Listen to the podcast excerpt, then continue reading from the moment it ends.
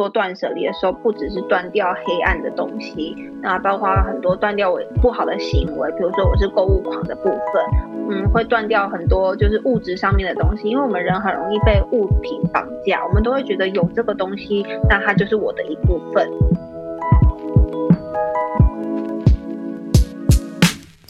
欢迎收听 Girl Power Talks 女力新生，这是一个集结女力和支持女力梦想的访谈频道。我是节目主持人 Ann，今天又是我们每周五的女力代表专访时间。我相信正在收听的各位对于断舍离这个概念非常的熟悉，甚至是近期非常火红的话题。而今天的这位女力代表，她自己过去其实有无意识购物狂的习惯。就当他准备从欧洲搬回台湾，行李装不下的时候，他便开始慢慢接触到断舍离，甚至做起了一系列的 YouTube 内容。如今是个有三十万追踪的 YouTube 频道，现在也是一位断舍离主题的作家，而且也在这个月上线了他的线上课程。我也是因为透过今天这一次的专访，才让我明白为什么今天这位女力会愿意投入。这么多的心血在分享断舍离的观念，我觉得断舍离改变我人生太多了。因为从一个我都把物品把持在自己手里，然后觉得拥有就是快乐，别人有什么我就要有什么，这样才会幸福快乐的那个人，变成是我现在觉得我只要保留我刚刚好的数量。我觉得精简这个东西让我省去了非常多。时间跟金钱在维护那些物品，被那些东西绑架的那个部分，所以我觉得断舍离有点像是拯救了我自己。那我就废话不多说，赶快让我们一起来听听断舍离 YouTuber 莫阳子的女力故事吧。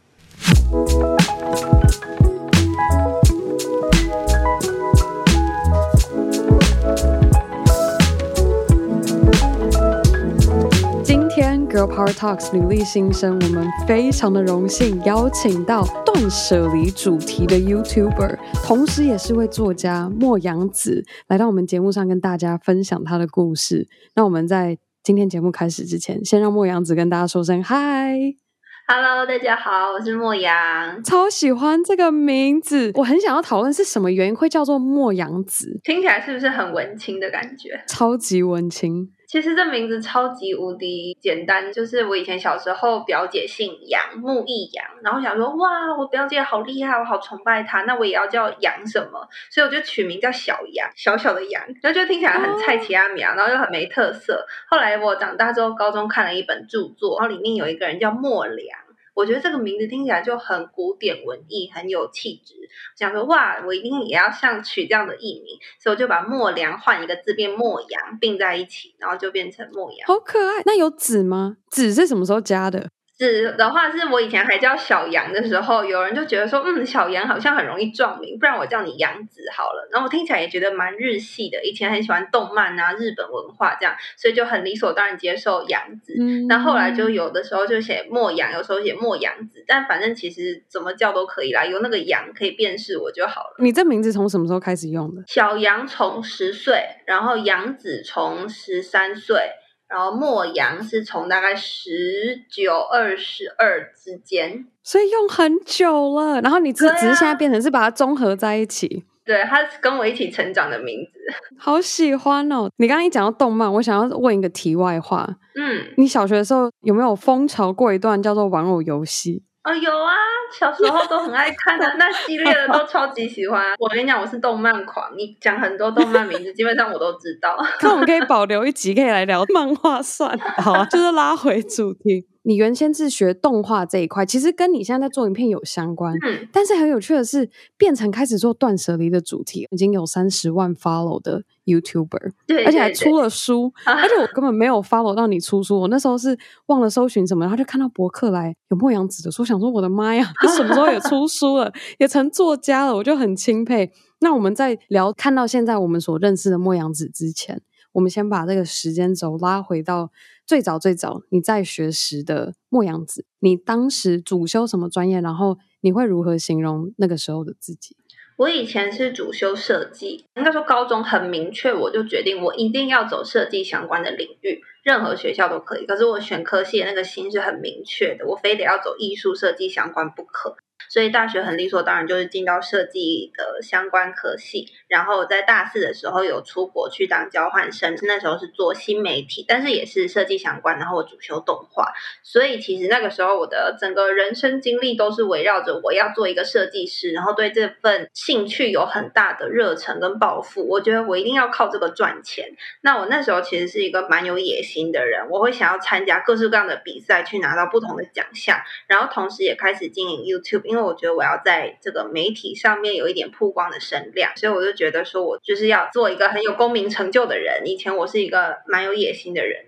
你那时候是什么原因会决定想要去出国交换？有什么动机促使你想要做这个决定？因为我们设计学系都会在大四的时候有一个毕业展，那那个毕业展就是你这一整个四年下面的精华。那其实我那时候是对这件事情有点逃避的，因为我不希望最后的作品会定我这四年生死的感觉。就如果这个 final 没有做好的话，别人就会觉得哇，那你这个人也不怎么样。但是我明明前面三年都表现的不错啊，所以我不想要有这样被定生死的感觉，我就决定好，那我干脆就出国好了，就不用被。这样子审视，不用被这样子去做最终裁判的感觉，所以我就离开台湾。这个风险管理做的非常的好。那时候出国之后，你觉得当时做这样的选择？到国外，然后再准备回到台湾，就你发现自己最大的改变跟最大的不同是什么？我以前可能那时候真的一开始是抱持着一个逃避，我真的不想要面对这样子一整年下面的毕业计划。那一方面是因为我们家正好经济能力还 OK，可以负担我出国。那其实出国镀金在台湾是一个基本上算是人人都想要的机会，就是你有机会可以出国深造的话，嗯、大家都会想要去争取。那那时候我其实也犹豫很久，我想说我是不是。是真的也要好好把握这样的机会。既然我英文能力也还 OK，嗯，然后经济也 OK，是不是真的就出去看？可是因为当时也有很多未知的情绪，就是你不知道出国到底会变怎么样。尤其我去的是瑞士，嗯，那个是一个讲法语的国家，我英文再好其实也没有用。所以我那时候其实真的最最最主要的核心就是我不想要做毕业制作，不想要被定生死。因为以前我的自尊心有点高，然后我会觉得我在学校成绩这么好，如果我真的最后一年做不好了的话，可能会被别人当笑话看。看会有很多这样的心情，所以就很害怕这种感觉，就决定那离开。那其实，在一整年里面，去之前是这样的情绪没有错，可是，在回来之后，那一整年过完，在国外这样度过之后，我觉得其实收获远远超乎当时的想象。那真的是没有办法，原本就想到说，哇，我可以获得这么多的眼界，有这么大的收获，可以有这么多不一样的体验。光是你看到雪啊，光是你去真的跟那些你不能沟通的人沟通。我指的是语言上面的隔阂这件事情，对，你就会觉得内心受到很大的震撼。但还有包括物价的不一样，然后价值观不一样，什么早上洗澡，晚上洗澡，然后我跟室友还在宿舍里面吵了一大堆不一样的生活习惯的话题，而且重点是他用法文，我用英文，然后不能沟通的状况下在吵，所以就是有很多火花啦。那你后来有学到一些法文吗？有有有，但是基本上就忘记了。现在也离我有点久，我那时候还很认真想说，好，我这一年说不定我就可以把法文学起来了。呃、嗯，没有没有。那你当时看到自己这一年，哇，天哪！我从来没有想到可以接触到这样外面的世界。然后，可是你当你要打包行李，你这个交换学期要结束了，收心回台湾，面对 毕业这一件事情，那时候的心情是如何？面对毕业，我那时候是很恐慌，因为我会觉得天呐，我在国外好像很逍遥，因为真的是为了开眼界去了很多旅游，所以不像在台湾的同学有这么大的竞争心，就是我一定要把作业做好，我要更懂得充实我自己。我觉得那个充实的面向会变得不太一样，会变成是生活上的体验，嗯、而不是能力上面的增进。所以那个时候，其实遇到快要毕业的时候，真的是边玩边恐慌，因为很担心说我会不会回台湾就怎么了这样子。对，但是因为与此同时，在 YouTube 上面还是有在经营，然后有一些影片的作品集，所以其实那时候就利用这些影片、这些作品集去提早丢履历。我记得我好像三月多左右就先丢履历，六月毕业嘛，三月多先丢履历，然后有被公司录取，所以那个时候我才比较放下包袱。嗯、那至于你说到整理行李这个部分呢，因为为以前我真的很爱买嘛，就购物东购物西的，所以其实那个时候收拾的时候，真的东西超级多，没有办法一瞬间就打包进行李。我真的是东塞西塞，然后什么都不愿意丢。那时候还没有断舍离的概念，所以其实，在出国后期，就是要准备打包行李回台湾的时候，是蛮痛苦的，也蛮挣扎的，应该说是被物品绑架的一个状态吧，就觉得自己好像很舍不得啊，这样的情绪很多。你当时有没有发现说，有没有自己无意识下会买特别多的东西？有吗？你现在回想起来。就你觉得装不了的，然后你又很想带的。那个时候，其实前期就是在有心想要打包之前，其实就是一直无意识的购物。我的心里只觉得，我当下看到好喜欢，我觉得我久久来一次欧洲，我怎么可以不买呢？就是会有这种心情。所以就是看到什么，你手上有二十欧，你就是把二十欧都花掉；你手上有一百欧，你就是花掉 maybe 九十欧，剩下十欧拿去买个吃的之类的。我以前的购物行为真的是。思考能力非常的低落，没有在想那么多的。以前就是看到喜欢就会想要，我们不是常常都会有那种出国战利品嘛？久久去一次哪里一定要买什么，然后或者是帮谁代购什么的。哇，我那时候真的买疯了，我有多少我就买多少。所以其实那时候你已经有在边经营你的 YouTube 频道，只是那个时候做的内容是有点像就在旅游，对，就是在分享你在欧洲的生活。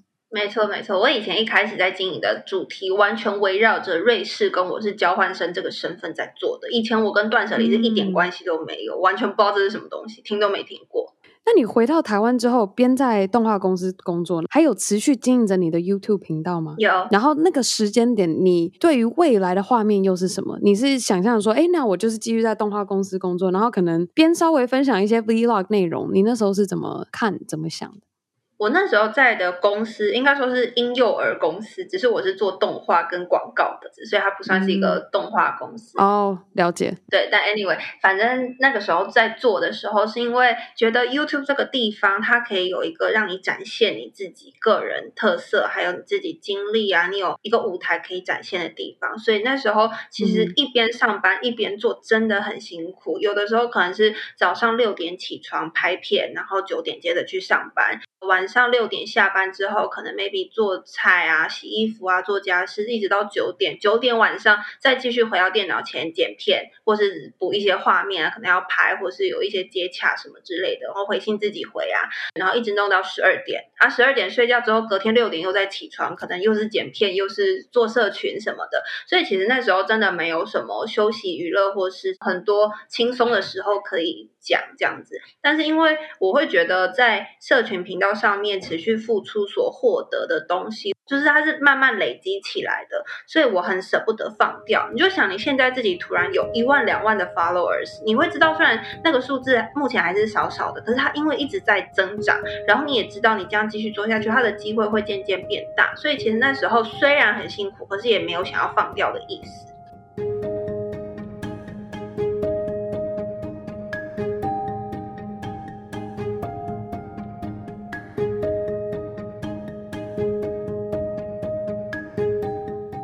你是什么时间点会变成开始去做断舍离？就是你原先自己设定的方向是说，我是一个交换生的身份，然后再分享在欧洲瑞士的生活。然后可是搬回台湾之后，这个身份已经不再是你当时设定的身份了。然后你是怎么样去做转换？然后转换时间，然后居然变成断舍离，就是超级无敌爱买的莫阳，居然可以转型成断舍离。对，这个过程是什么？我以前一开始甚至还会在欧洲的时候拍一些开箱啊，或是我买了什么战利品，结合在 Vlog 里面去，就是有拍过这样的东西。然后真的是因为我回到台湾之后，我原本真的是想要抓住这个题材，欧洲啊、交换生这些，所以其实我一开始回到台湾，我是持续持续在做分享的，包括我交换生怎么吃啊，一些以前的片段拿出来老调重弹这样子。但后来我发现，真的不可以这样子一直在分享以前的东西，因为你的身份转换的太明显。显了，观众明明知道你现阶段就是在台湾，你一直分享以前的东西，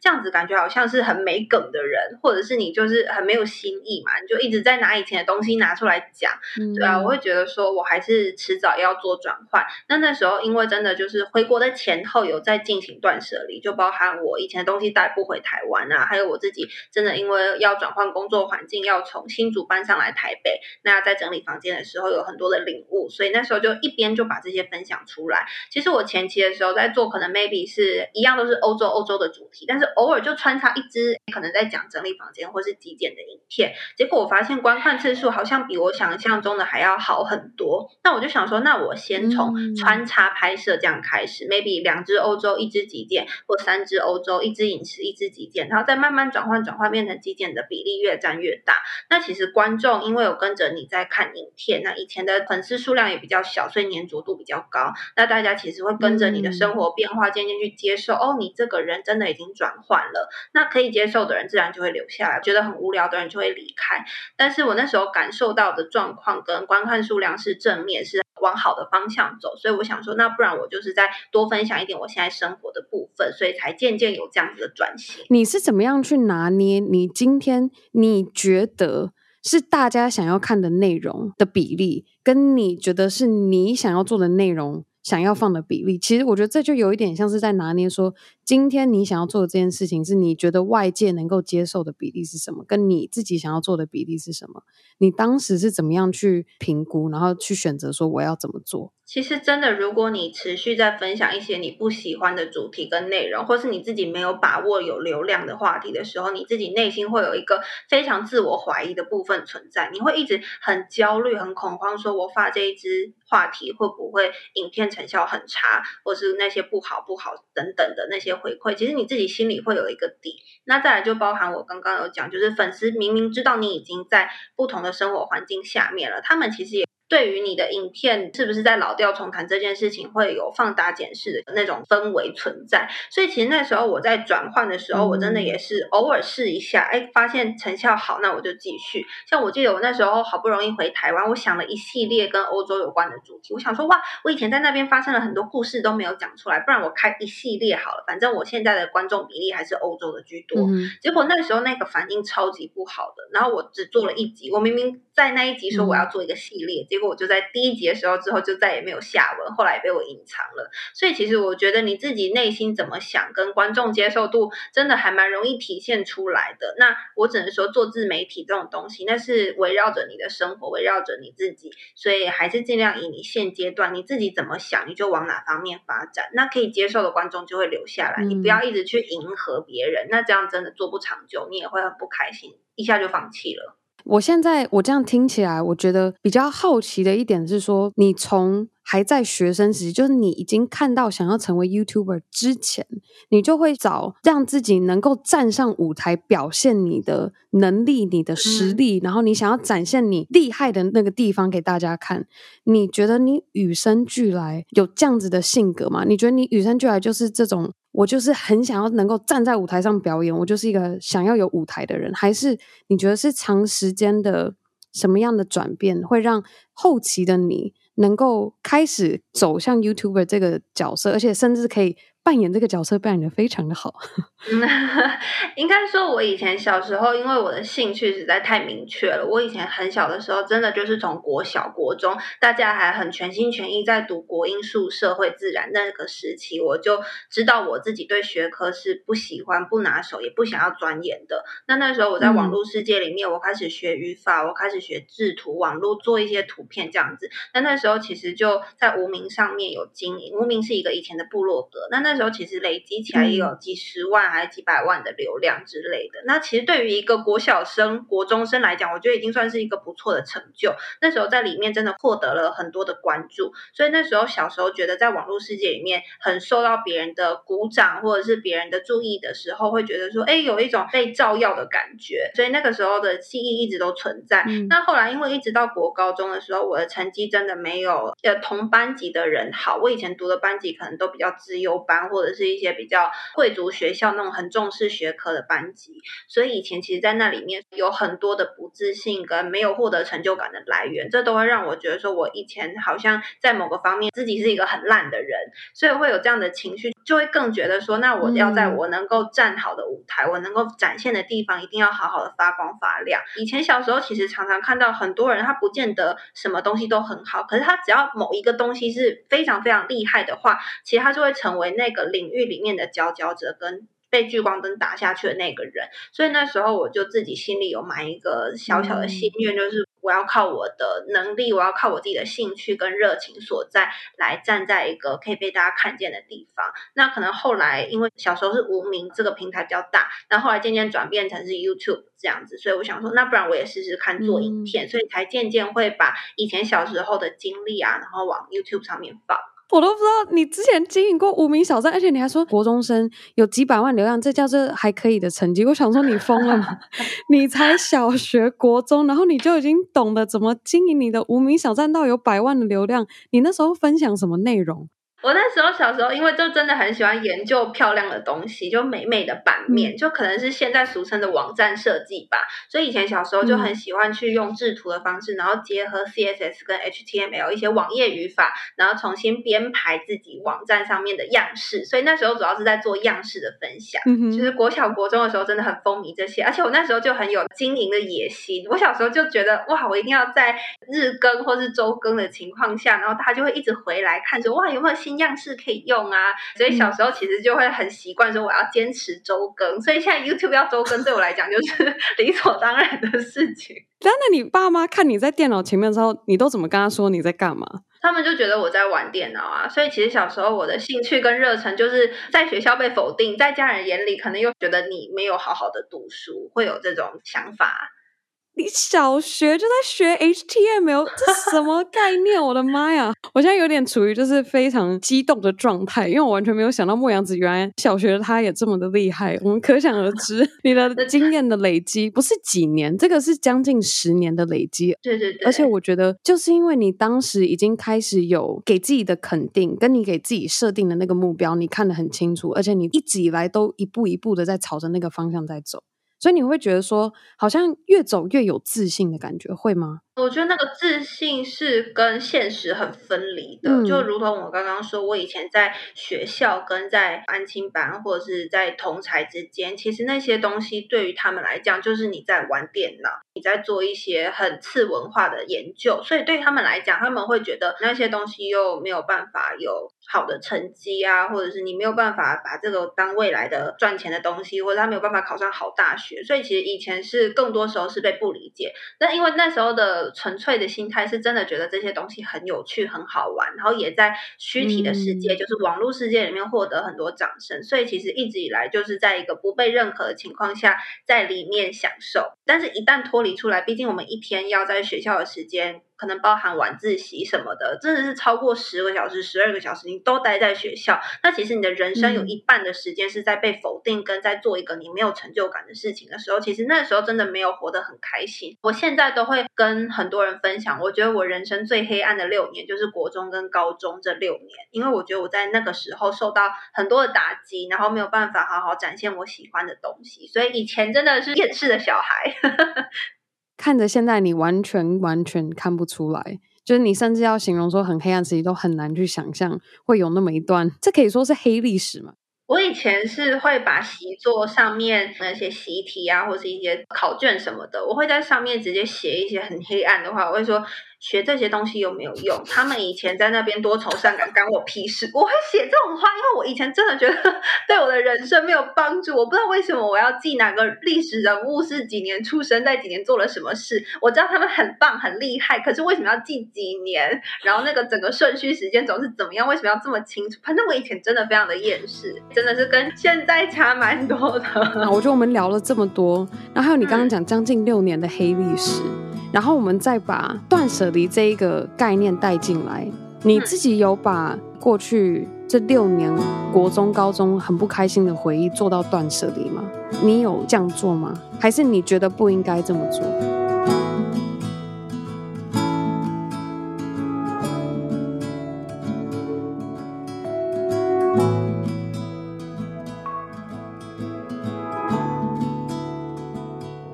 得断舍离，它当然确实是可以摆脱掉。就是如果你今天真的觉得这一段回忆很糟糕，你借由摆脱一些物品，你不想要追踪的人，你不喜欢的回忆，你把它做一个直接的切断。当然，人的记忆是很有限的，所以有的时候你真的是眼不见为净，你其实真的丢掉了，你就会忘记了。可是因为那个情绪的连接，或者是无形中影响你的部分，可能还是会。存在。所以其实我自己对于要不要断舍离自己不好回忆这件事情，我是觉得就真的是看人。像我自己，我是选择慢慢做，我可能先丢一部分，但是我在丢的过程，我真的会重新去看他们。比如说，我真的很讨厌我高中国中的毕业纪念册，因为里面会有很多以前当时不好的回忆，可是我还是会想要。翻看一下，我还是会想要把它们读完，嗯、或是想要看一下以前的考卷，或是以前做的笔记到底都在干什么。不会到真的说哦，我都不喜欢，我一眼都不看，直接拜拜，这是一个做法没有错。但是我自己会觉得，我还是想要好好知道我以前的心情是什么，我会想要回味一下当时那样的感觉。嗯，可是可能这会是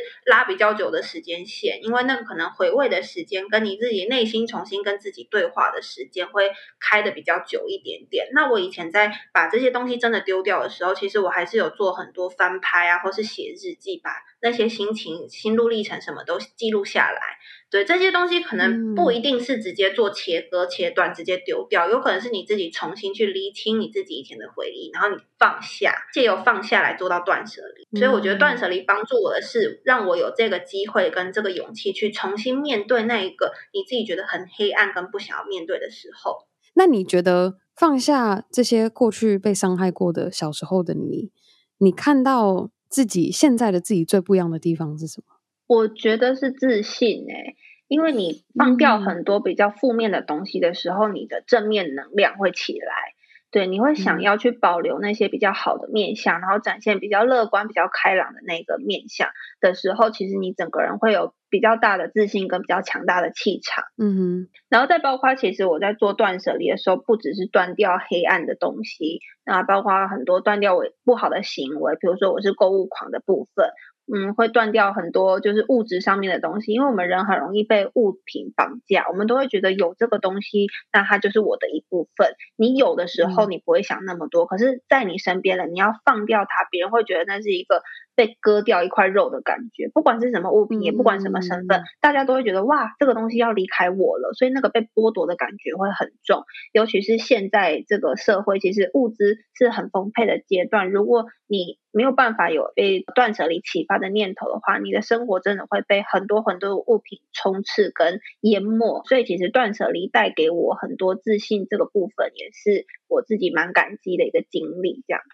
就你过去这段时间这样子的练习，然后加上你现在也这样不断的做这样子的内容分享，有没有什么样的方法可以分享给我们听众？说怎么样去判断什么事情是应该要去做到断舍离？如果是物品的话，其实我们从女生的角度来切，毕竟这是女力新生嘛。那 女生会有很多的很多一部分会是衣服、包包、鞋子、帽子、化妆品、保养品这些非常 girl 的东西。其实女生真的很容易在这方面有失心疯的行为，会觉得哇，我什么东西，我要好好的打扮我自己，爱我自己，所以我要拥有很多漂亮的东西。所以，但是我们往往会去忽视为什么，就是这些东西适不适合我们，适不适合台湾，适不适合这样的天器，适不适合你喜欢的材质。很多时候我们只会看到好漂亮，好喜欢。好可爱，看起来不错，谁推荐的啊？然后就买下去了，所以会有很多很冲动的时候。嗯、那对于真的要重新去思考这件事情来讲，我觉得会需要一点难度跟被启发的感觉。我觉得应该先从物品开始，因为你的心理会乱，跟你的环境会乱，会有很大的连接。那很多人通常都是因为内心有结，所以环境乱。那环境一乱，其实很明显，所以可以先从比如说。衣服、衣柜这些看得见的地方去整理。那你在整理这些有形的东西的时候，你才会开始去跟自己对话，才会发现有很多无形的东西也需要放下。嗯、那时候是先断舍离我的衣服。发现我从一堆衣服里面找到我不自信的那个部分，我想要用衣服来掩盖我是一个不自信的人，所以我买了很多漂亮的衣服。我希望大家觉得莫阳是一个漂亮的人，而不是丑小鸭这样子的存在。我小时候有被笑过，所以我很希望用物质的打扮来让别人看见那个很漂亮的我。所以我在整理衣服物品的时候，我渐渐发现我以前有这些黑暗面跟这些过去，所以我才更深一步的去。回想我以前小时候的经历，去放下我以前不开心的时候，然后再来包括比如说以前谁讨厌我啊，这些也都会在借由整理物品的时候，你会把这些想法灌到你的大脑，让它去重新启动，说你在想什么，嗯，对，然后才会有连接。所以我觉得是有形的开始，然后整理到无形的。那至于是什么样类型的物品，你可以从你生活上面的习惯，比如说你每天都觉得我花了半小时、一个小时在挑衣服，那可能衣柜是造成你负担的一部分。对，那如果有些人会觉得说，我一直一直在玩电脑，我很想要玩游戏，那可能娱乐这部分会是需要你先做调整的地方。那每个人会有不一样，或是有人可能暴食，可能饮食习惯上面要先做调整。那你可能要先去看你自己拥有什么样的食材，或是你的内心出了什么问题，都可以先去看。所以每个人状况不太一样，但是我会比较建议是有形再到无形去整理。嗯，了解。那人呢？人的断舍离，我自己也会觉得，可能人的部分会分成工作跟你自己私人的朋友，就自己个人这个部分。嗯，我觉得可能要看你自己平时有没有觉得被人际关系给绑架，或是被人际关系给弄得不开心，或觉得自己好像有人情压力。呃，如果你有感受到有什么人情压力的话，你再去执行人际断舍离，其实也不迟。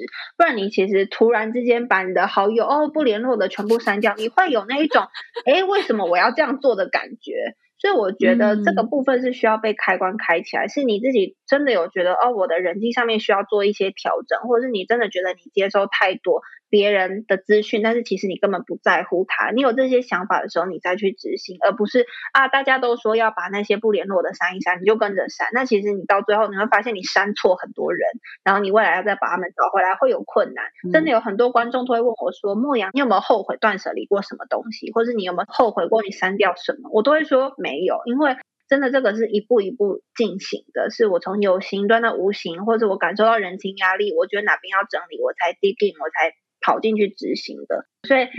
人的断舍离，我觉得可能对于很多人来讲，是你真的有感受到有什么麻烦的点。我自己的想法啦，是你可能觉得你最近人情上面有压力，或者是你真的接受到很多你不想要注意，但是他们却一直灌到你的手机里面的人事物那些再去处理，会比较不容易后悔啦。嗯，那你这样听下来，你会觉得人事物来讲，人是？比较难做到断舍离，而且要很有耐心的给自己时间去做调试的吗？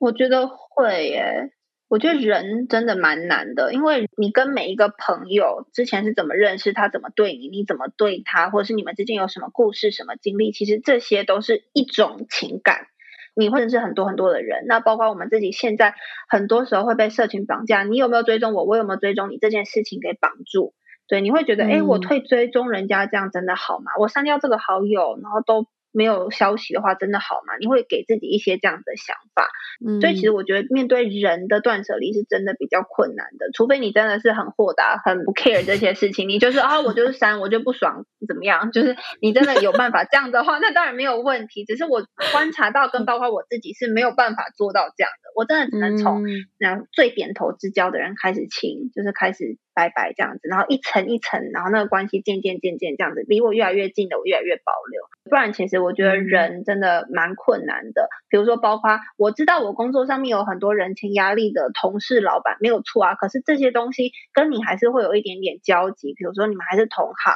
你们还是会有一点点希望是，哎，有的时候你帮我，我帮你这样的。你真的有办法就突然删掉他，跟他说拜拜吗？很难啦，嗯，对。然后再包括很多人可能会有职场上面，你很讨厌你的老板，可是他就是你的老板，能怎么样？对，会有很多这样的想法。那我会觉得，真的能够比较做到的是，可能跟以前的回忆，比如说以前的朋友，或是以前的情人啊，这些的是比较能够在你自己掌控的范围内。那这些你可以自己选择，你要好好跟自己的过去对话，嗯、跟他们对话，跟他们说道别，这样子去处理。但是因为这些基本上都会是一个蛮长期的自我对话过程，所以我会觉得会需要花一些时间，算是比较不容易的断舍离。但我觉得这样刚听你说一说，我就突然有突然有个念头，就讲到对于断舍离人，然后跟可能过去的对象好了，然后我可能在我现在的感情对象，然后我们可能之间有什么样的摩擦，然后摩擦之后让我发现说，天哪！之前我虽然对于这一个人我已经完全从我的生活中断掉了，可是我发现就是那个时候受到的那个伤还在，因而导致我现任的这个感情上。这个伤有点就是又浮出来，你知道我在形容那个感觉吗？嗯嗯嗯嗯嗯嗯。然后就是你感觉好像，哎，我已经就是我已经完全走出来，我现在很开心，我有新的对象怎么的？可是，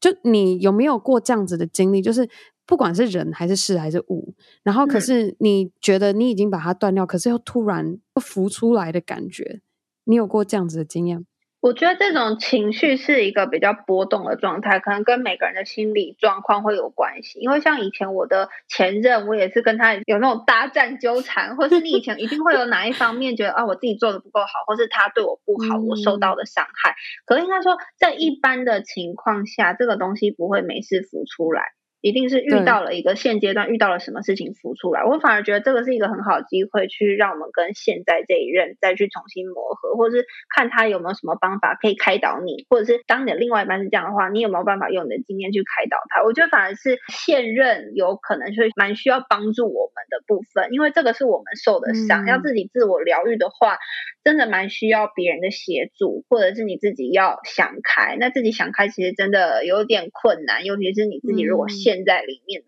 话，我承认真的有一些东西是会下去又浮起来，下去又浮起来。像我自己以前可能不自信的部分，我明明现在应该是要一个有自信的人，可是你有的时候就是还是会免不了自我怀疑，或是觉得啊自己怎么那么烂，好像也是一事无成。明明你很有成就，但你觉得你自己一事无成。我觉得有很多的状态都是这样子浮动的。嗯，但是因为真的时间可以让我们淡忘很多，我们放下越多，就是一点一点放下。其实这个感觉会一年一年的削弱，你可能不会在第一年的时候，你突然觉得、嗯、哇，我真的变得完全结束。就是你就算你有这样的感觉，你也会觉得我未来好像有办法再更进步一点点。我就要想想看那个在进步的感觉吧。我觉得你刚刚那样形容，我其实有感觉到，就是那个一开始那个伤，就很像那个结疤突然被不小心你不小心抠到它，然后就。暴血的感觉，然后到后面就是他慢慢越来越好之后，嗯、然后那个伤慢慢真的就像你刚刚说，时间越久，然后你就会慢慢发现，哎，好像你已经不会再那么容易的被他去受到你情绪的波动起伏，或者是因而又再重新陷入那个不好的自己，是这样子。嗯我觉得这种可能比较不需要那么急着断舍离。我觉得这种反而是你要好好的去了解你自己的过去，你去跟自己对话的部分。嗯，了解。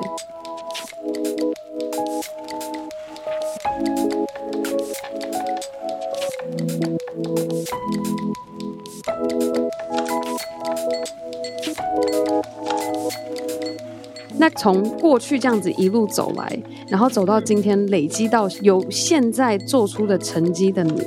你觉得现阶段你面临的挑战是什么？跟你现在可能也许很多人不为人知，人家不知道，他可能觉得说哦，牧羊子现在就是很顺啊，然后就是没有什么烦恼了。有没有你现阶段你觉得你在克服的困难？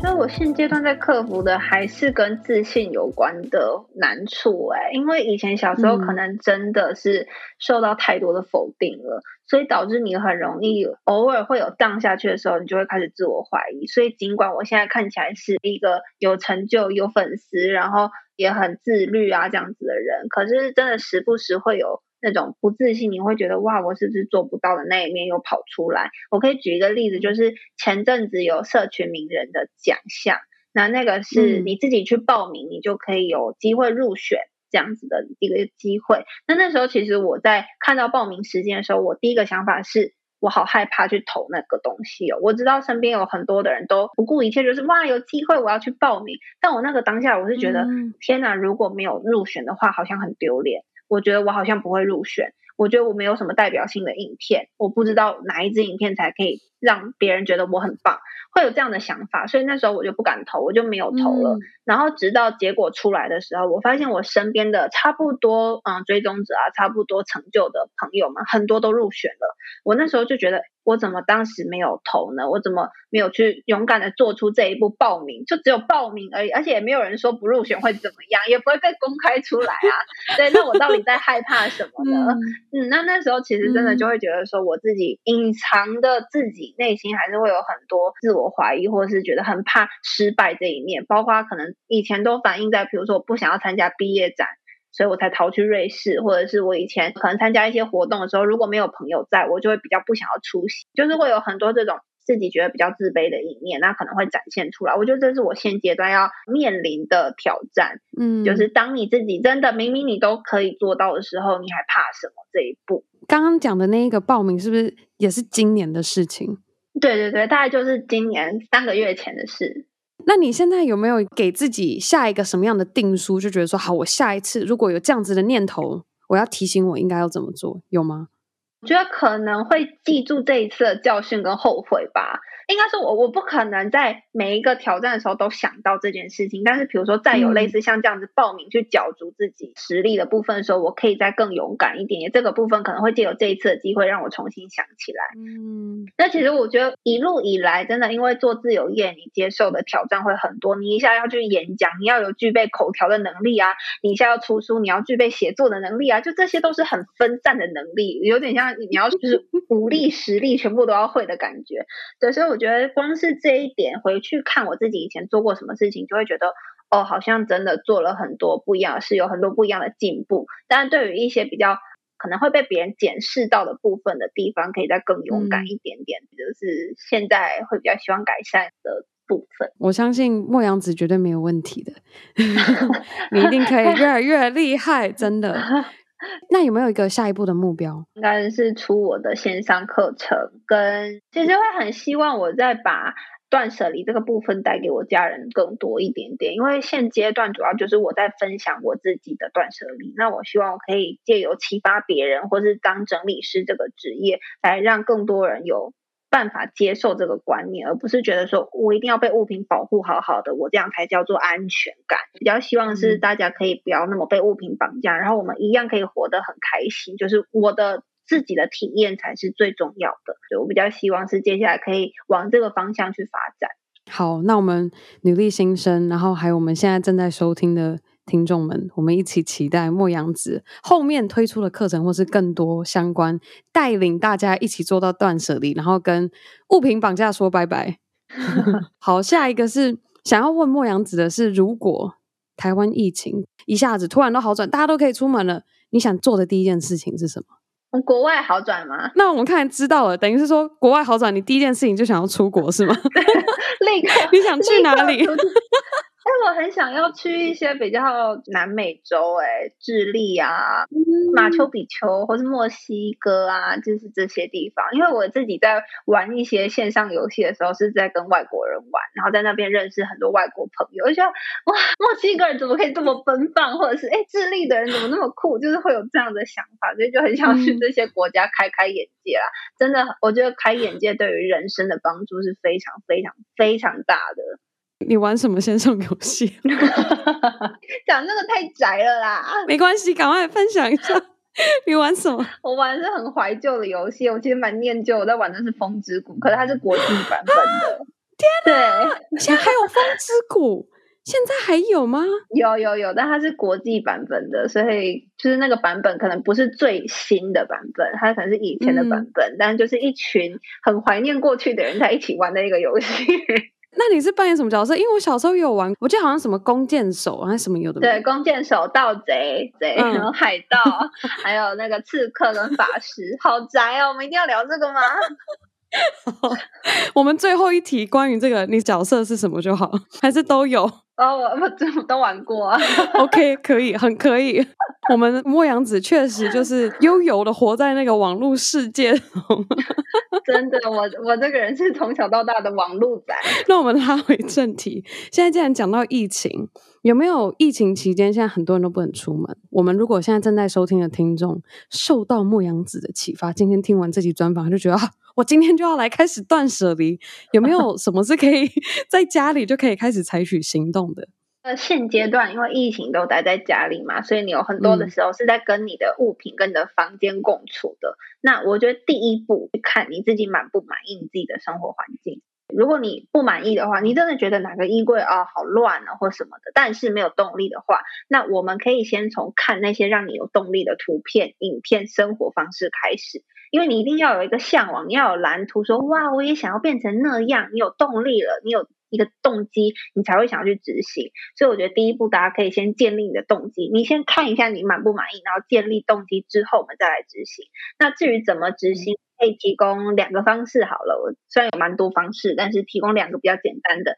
一个是你不要太有压力，你先一天丢一样东西就好了。基本上我们生活会乱，很多原因是因为物品的数量过多导致房间失控，所以我们先一个一个慢慢丢开始。你可以先从最简单的，你很懒，你从书桌旁边有个纸屑，或者是你不喜欢的 PPT 什么的，你先 delete 掉、删除、丢掉任何一个东西，一天做一件事情就好了。这一件很容易达成的断舍离，就是一日丢一物，这在日本还蛮流行的，也是很多人觉得啊一下就上手的部分。然后第二个呢是理性购物。那这个呢，是因为现在很多的时候，我们都待在家里，会想要手痒，开始网购。那网购的情况下，应该很多人会发现自己很容易买错东西，因为你都没有想很多，包括比如说买错衣服、买错盘子、买错什么三 C 或者是一些不好用的东西。你先回去看一下你自己买错了什么，你把它想一下，哎，为什么会这样子？那前阵子有一个很红的新闻，就是物流的大哥很难过，然后在路边哭。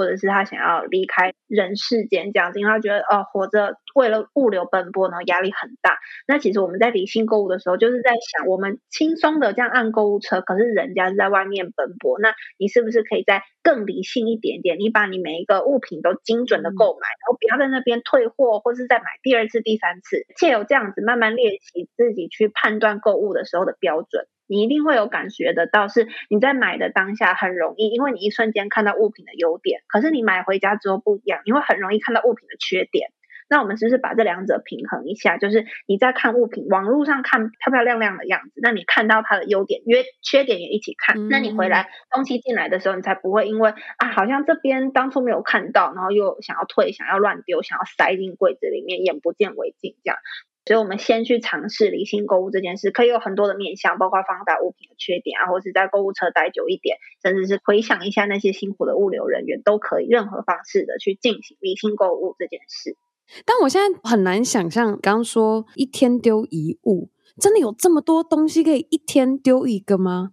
嗯，光是女性先去看自己的衣柜好了。我其实现在也可以有办法再去断舍离一件你真的很少穿的。应该说，我们断舍离这个东西不是要叫你真的丢进垃圾桶，而是你去把它做一个更好的处理。它可能不见得是去垃圾桶，它可能是去别人家的衣柜，它可能是去到捐赠者的家，嗯，可能是去到动物流浪狗之家，然后他们可能铺在地上。当做是他们狗狗排泄啊那些的垫子，这样子都会有很多不同的方式，让你的物品与其堆在家里，不然有没有别的方式可以让它发挥最大的价值？对，所以一日丢一物，其实我们人生中你一天摸到的东西，绝对远低于你的想象。你不会一天到晚去摸你那些不穿的衣服，你甚至连看都不看他一眼，更不要说有些人有上百支口红啊，上百个娃娃呀、啊、这些的。我们人的精力有限，我们不可能去照顾好那么那么多的物品。那我们先从最简单的淘汰或是精选开始做就好了。所以也就是说。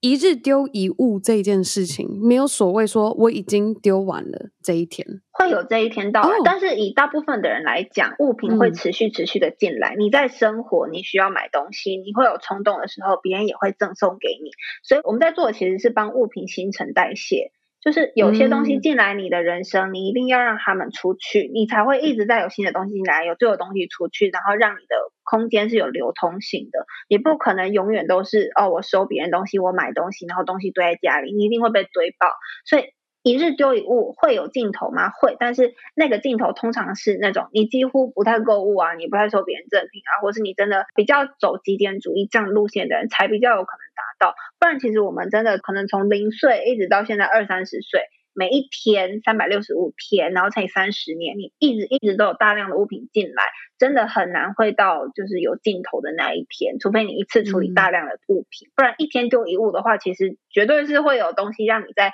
重新去跟他们对话，然后跟他们说谢谢你再见的时候。那如果大家很喜欢今天莫阳子给大家的建议，也可以到我们今天节目资讯栏里面，我会附上他的 IG、YouTube 所有相关的链接，通通都会在我们节目详情中，你就可以再去看更多莫阳子相关的建议，或者是各种断舍离的方法。那接下来我们的专访其实也进入尾声，莫阳，你觉得你的 girl power 是什么？你秉持的努力精神是什么？觉得这真的就是断舍离耶！我觉得断舍离改变我人生太多了，因为从一个我都把物品把持在自己手里，然后觉得拥有就是快乐，别人有什么我就要有什么，这样才会幸福快乐的那个人，变成是我现在觉得我只要保留我刚刚好的数量。我觉得精简这个东西让我省去了非常多。时间跟金钱在维护那些物品，被那些东西绑架的那个部分，所以我觉得断舍离有点像是拯救了我自己，然后这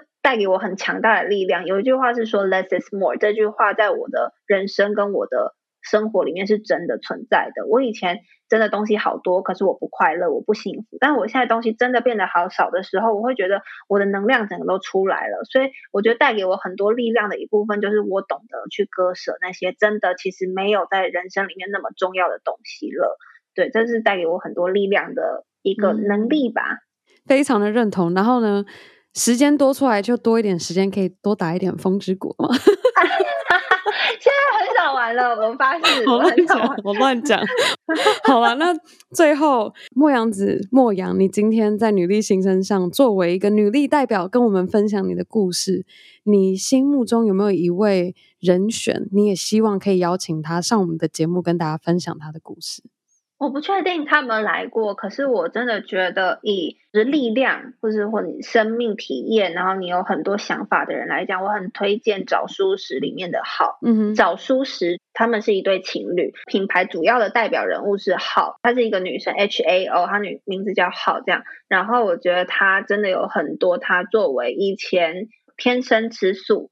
然后转变到现在是 vegan，他现在是一个全素食者。然后他因为素食，因为爱动物，然后变得说我要开始环保，我要对生命很友善。我选的物品，我每一样都是非常精选的。我觉得他光是做到戒奶戒蛋，然后选择一切对环境很友善的物品这件事情来讲。我觉得是蛮多人值得去借鉴的，就是去反思。你不一定可以做到跟他一样，可是他确实是一个潜在的影响力，是让你重新去有一个想法是：哎，我是不是在做选择的时候选择那个虽然有点麻烦，但是对世界比较好的那个选择？这样，所以想要推荐他来频道聊聊。好，那希望女力新生有这个荣幸可以邀请到好上节目，跟大家分享他的故事。那今天我和莫阳的专访就到这告一个段落，我们先跟大家说拜拜，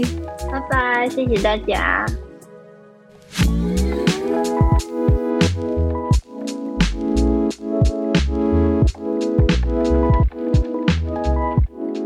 OK，以上就是我和莫阳子的努力专访内容。千万别忘记，莫阳子所有相关的频道资讯连接，我通通都会附在我们今天的节目资讯栏内。那希望大家和我一起向莫阳子学习他的断舍离精神，甚至可以直接以莫阳子在今天节目上和大家分享居家就可以马上开始的行动。那在今天节目结束之前，我想要再来分享一则 Apple Podcast 上的留言，署名是伊尼人。标题写到很喜欢专访系列，内文写真的很喜欢专访系列。透过访谈一对一的对答，不只是单方面的描述，让人了解到不只是只有我在难关中，也可以听到内心心声如何解决，且每个问题都有问到精辟处。很喜欢 An 的声音，跟有点美调感，很疗愈，平复心灵。非常感谢伊尼人给我们的这一则留言，而我也非常的开心，我们的专访内容可以带给你。平复心灵的疗效，而女力新生的团队，我们会一起持续分享更多的女力精神和故事。那最后的最后，还是想要再一次非常的感谢每周定时收听 Girl Power Talks 女力新生的你。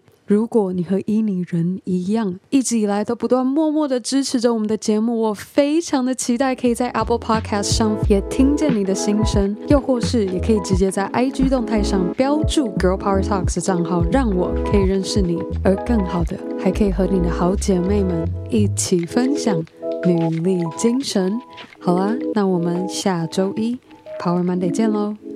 拜。